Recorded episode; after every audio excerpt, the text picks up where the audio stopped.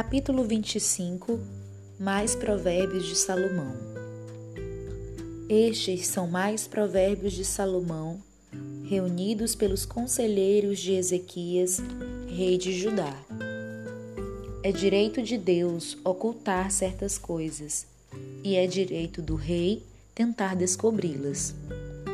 Ninguém consegue compreender a altura do céu e a profundidade da terra. De igual modo, ninguém sabe o que se passa na mente do rei.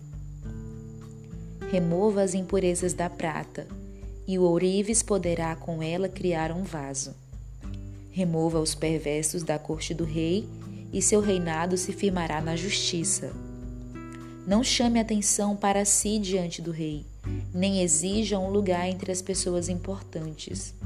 É melhor esperar até ser convidado perante os nobres que ser mandado embora e humilhado em público.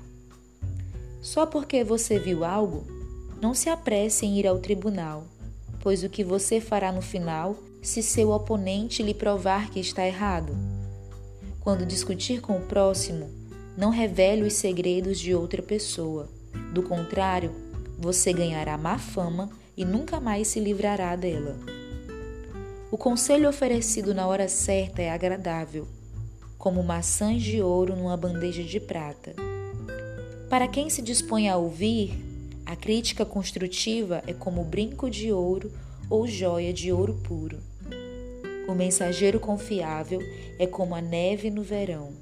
Reanima o espírito de seu senhor a pessoa que promete um presente, mas não o entrega, é como nuvens e ventos que não trazem chuva. A paciência pode convencer o príncipe, e palavras suaves podem quebrar ossos. Se você encontrar mel, não coma demais, para não enjoar e vomitar. Não visite seu vizinho com muita frequência, pois deixará de ser bem-vindo. Mentir a respeito de outra pessoa faz tanto mal quanto agredi-la com um pedaço de pau, feri-la com uma espada ou atingi-la com uma flecha afiada. Confiar numa pessoa desleal em tempos de dificuldade é como mastigar com um dente quebrado ou caminhar com um pé aleijado. Entoar canções alegres para uma pessoa com o coração aflito é como tirar o agasalho de alguém num dia frio ou derramar vinagre sobre uma ferida. Se seus inimigos tiverem fome, deles de comer.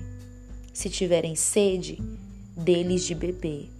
Você amontoará brasas vivas sobre a cabeça deles, e o Senhor o recompensará. Tão certo como o vento do norte traz chuva, a língua que espalha boatos provoca a ira.